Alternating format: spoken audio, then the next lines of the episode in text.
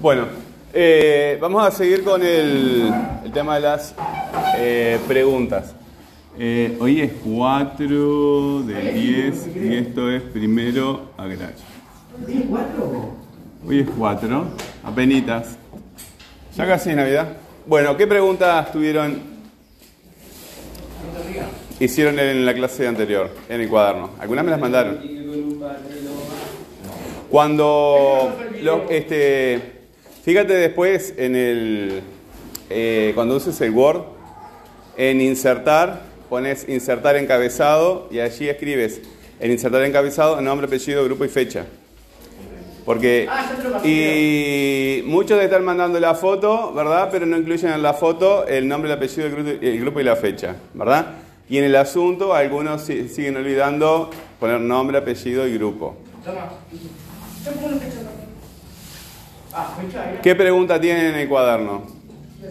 Tenían, tenían este, varias preguntas, ¿verdad? Siete preguntas. Adelante. ¿Eh? ¿Qué son los qualia? Bueno, esa ya no la, había- la- la- eh, la habíamos hecho ya, ¿no? Ya la hicimos esa. Entonces no, dame otra. ¿Qué función tienen los qualia? Bueno, vamos a ver.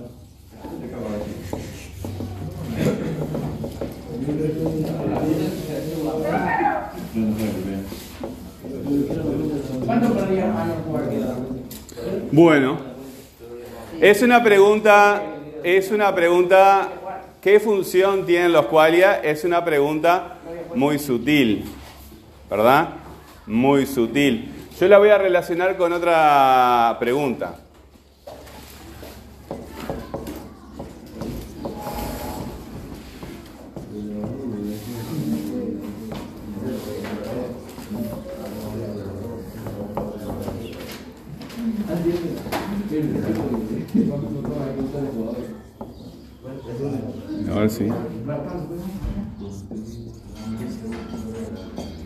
Bueno, esta pregunta, ¿sí? ¿con qué compara la dimensión subjetiva del cerebro?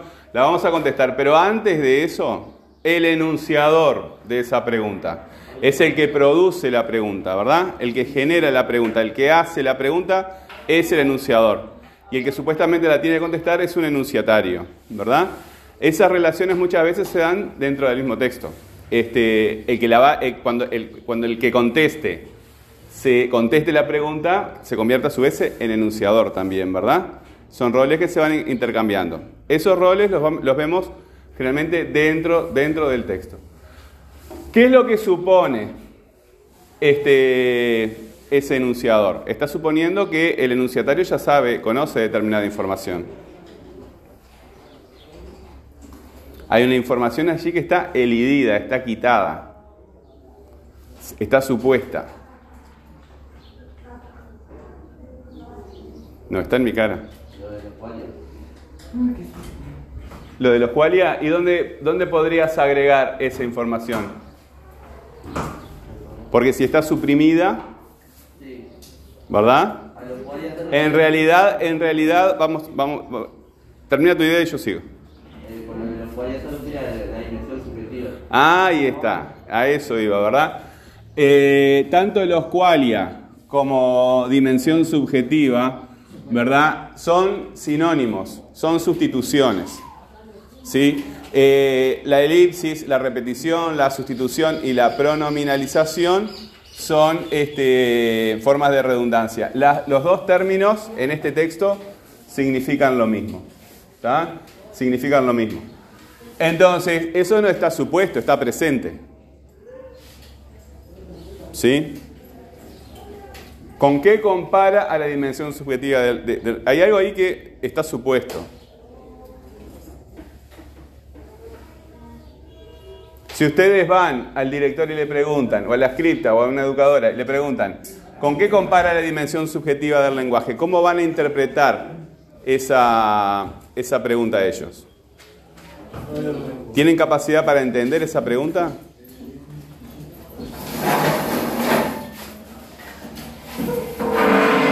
¿Qué información tendrían que darles a, a cualquier interlocutor, a alguien de la calle, a cualquier persona, para que esa persona pudiera entender la pregunta. ¿qué dice el video?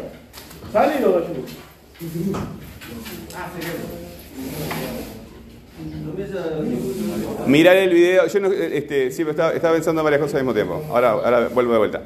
Mirar el video, ¿verdad? Está bien, está bien orientado, pero eso tiene que estar presente en este enunciado. ¿Cómo reescribiríamos este enunciado agregando esa información? Reescribir quiere decir escribir otra vez. ¿Cómo lo reescribiríamos? ¿Cuál es la comparación? ¿Cuál es la comparación? Estás cambiándome un verbo por un sustantivo. Reescribe todo el enunciado, completo.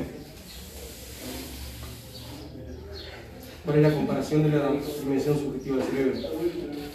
Estás cambiando de, de palabra, no estás agregando ninguna información. ¿Por qué asemeja las varias con la dimensión subjetiva del cerebro? Siguen cambiando palabras y no agregan información. ¿Con qué compara el video? Sí, pero tú me, eh, me dices, ¿con qué compara el video? Tú vas a cualquier persona y le dices, ¿con qué compara el video? Y aparte del video no compara nada. Hay una persona que está representada en el video, ¿verdad? Tú vas con eso, ¿con qué compara el video? Tienes que agregar información.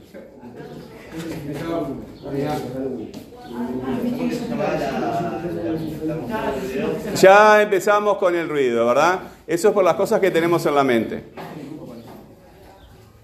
Estamos enfocados en algo que no es la clase.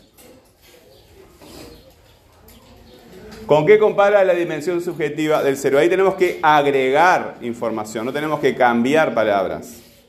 Falta información allí, falta información del contexto.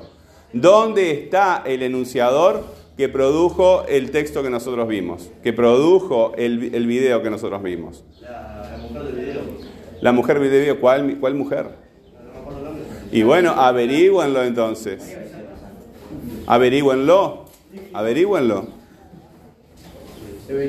Patricia Tejano. Ahí está. Bueno, entonces, ¿dónde agregaríamos esa, esa información, Patricia Tesanos? ¿Dónde la pondríamos? Entre compara y. Ah, Ah, bueno, entonces ahí pondríamos una cosa. ¿Con qué compara Patricia Tesanos a la dimensión subjetiva del cerebro? Ahí estamos avanzando un poquito más, pero ¿cómo llegamos hasta Patricia Tesanos? Hasta Patri. Porque dice Patri y en, en- eh, yo busqué por otro lugar eh, una página de información sobre ella y decía Patri también, capaz se llama Patri, no sé. Vamos a decirle Patri porque capaz que se llama Patri. Eh, ¿Con qué compara Patri Tesanos a la dimensión subjetiva del lenguaje? Ustedes van con esa pregunta a cualquier otra persona que no haya visto el video y no tiene ni idea de lo que están hablando. Tiene que haber más información.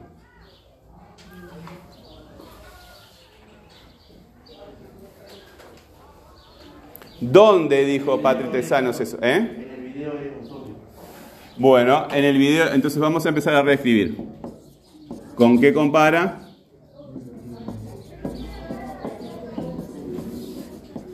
Patri Tesanos. Eh.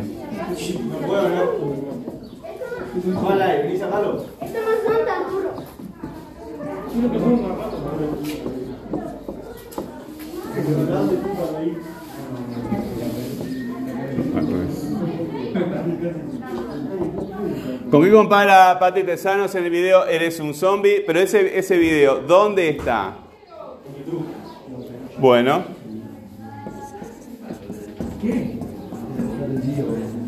Pero está en YouTube, ¿dónde? ¿En qué canal? ¿Cómo se llama el canal? No, no se llama Patri Tesanos. Ahí está. Antroporama.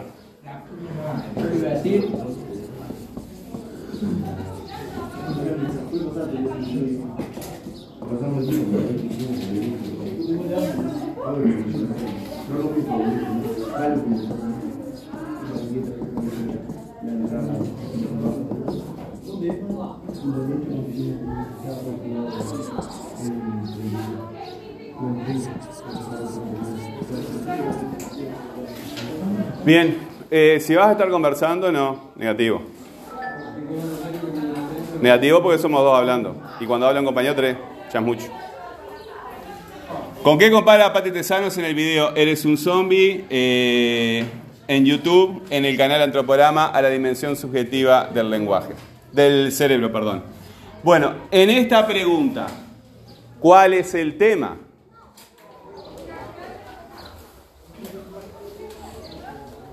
¿Cuál es el tema? ¿Sobre qué información? Esta es más complicada que esta, ¿verdad? Esta es más complicada que esta, entonces lo podemos buscar acá. ¿Cuál es el tema? ¿Sobre qué está buscando información esta pregunta? Sobre la dimensión subjetiva. La dimensión subjetiva del lenguaje, ¿verdad? Del, sí, bueno, el lenguaje, del cerebro. Entonces, este es el tema. En esta que está acá, ¿verdad? También es lo mismo. Ese es el tema. Y esto que estamos agregando acá, ¿verdad? Esto que estamos agregando acá es contexto. En este caso, contexto. En este caso es la fuente. Es la fuente de donde estamos sacando la información. Entonces tenemos tema y fuente. Nos falta el dato. El dato siempre es información nueva. Siempre es información nueva. Entonces tiene que venir en la respuesta y solamente se repite una, eh, eh, aparece una sola vez. Cuando algo se repite, ya es tema, ¿verdad? Lo único que se repite siempre es el tema. El tema es lo que se está repitiendo todo el tiempo. Se puede cambiar de tema, ¿verdad? Pero el tema continúa repitiéndose. Por eso se llama redundancia. Redunda, que redunda quiere decir que se repite todo el tiempo. Ahora, ¿cómo contestaríamos nosotros a esta pregunta? ¿Cómo lo contestaríamos? ¿Cómo contestaríamos a esta pregunta? Viendo el video. Bueno, vamos a ver eso. Si volvemos al círculo que trabajamos a principio de año, ¿dónde está el problema? Al inicio. Al inicio, ¿verdad? Acá tenemos el problema está al inicio. O la necesidad o la dificultad, ¿verdad? El compañero se plantearía acá, ¿verdad? En observación. Necesita ver el, video, ¿verdad? Necesita entender el, video para dar una posible respuesta, ¿verdad? Después va a tomar la decisión de decirme a mí. Entonces, este, cuando me dice el- la respuesta, yo le puedo decir, bueno, tal cosa tal otra. Entonces, eh, o vuelve para acá o sigue. Si ustedes tienen que ver el video, lo van a tener que ver todo, porque la respuesta está al final. Así que tienen que utilizar, más, barato en este caso utilizar la memoria, pero pueden ir a ver el video. ¿Con qué compara Patrick Tesanos al, a la dimensión subjetiva del cerebro? Si es que existe una dimensión subjetiva del cerebro, porque si no la podemos ver, como que lo mismo que me hables de un enano verde. Con- no, no los comparas. Si es lo mismo, no estás comparando. Yo no me puedo comparar a mí, a mí mismo contigo mismo, ni te puedo comparar a ti mismo con- contigo mismo. O te puedo comparar con los otros estudiantes. Comparar es siempre con otro. No los compara, los opone. Están adivinando y ese es el peor método, ¿verdad? Están muy acostumbrados a adivinar. Y cuando le invocan, el profesor te dice que está bien. No, está siempre mal, incluso cuando invocas. Tienen que ir a buscar la información, hagan cosas por lograr la información, ¿verdad? Si no hay más remedio, vayan a ver el video. Pero está al final. ¿Aloja? Pero alo- eh, ¿Aloja quiere decir hola o adiós? Hola. Hola. Hola y adiós. Hola y adiós. Como ciao en italiano. Eh, los italianos cuando llegan te dicen ciao. Ciao. No, bonjour es este, buenos días en francés. Eh, bueno, vayan a buscar el video si tenemos que dedicar unos minutos a eso. ¿Con qué compara la dimensión subjetiva del cerebro?